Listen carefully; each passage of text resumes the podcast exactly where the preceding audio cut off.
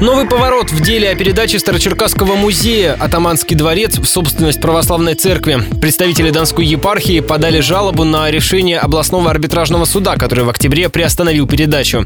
В эти минуты апелляцию церковников должен начать рассматривать арбитраж Южного округа. В суде ждет начало заседания корреспондент радио Ростова Данил Калинин. Он напомнит обстоятельства этого дела. Здание Атаманского дворца площадью более тысячи квадратных метров построили в 1761 году. Это было родовое подворье семьи местного атамана Ефремова. После смерти в одной из комнат дома жила местная игуменья. Начиная с советской части истории, это музей. В прошлом сентябре областное министерство имущества подписало указ о передаче двухэтажного строения в собственность церкви. Против высказались сотрудники музея, жители станицы и градозащитники. Судебное разбирательство длилось год и завершилось в пользу общественников. Однако решением арбитражного суда процесс передачи только заморозили. На новом этапе в разбирательстве будет меньше участников. Минимущество, как выяснилось, было не против отменить собственное решение, однако сделать это можно было только через суд. Поэтому областные чиновники претензий к решению суда предыдущей инстанции не предъявляют. Таким образом, недовольны остались только церковники, и теперь они попытаются возобновить процесс реституции.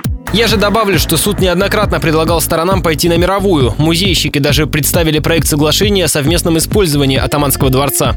Однако согласовать все пункты так и не получилось. Церковь не согласилась оставить историческое здание в собственности музея.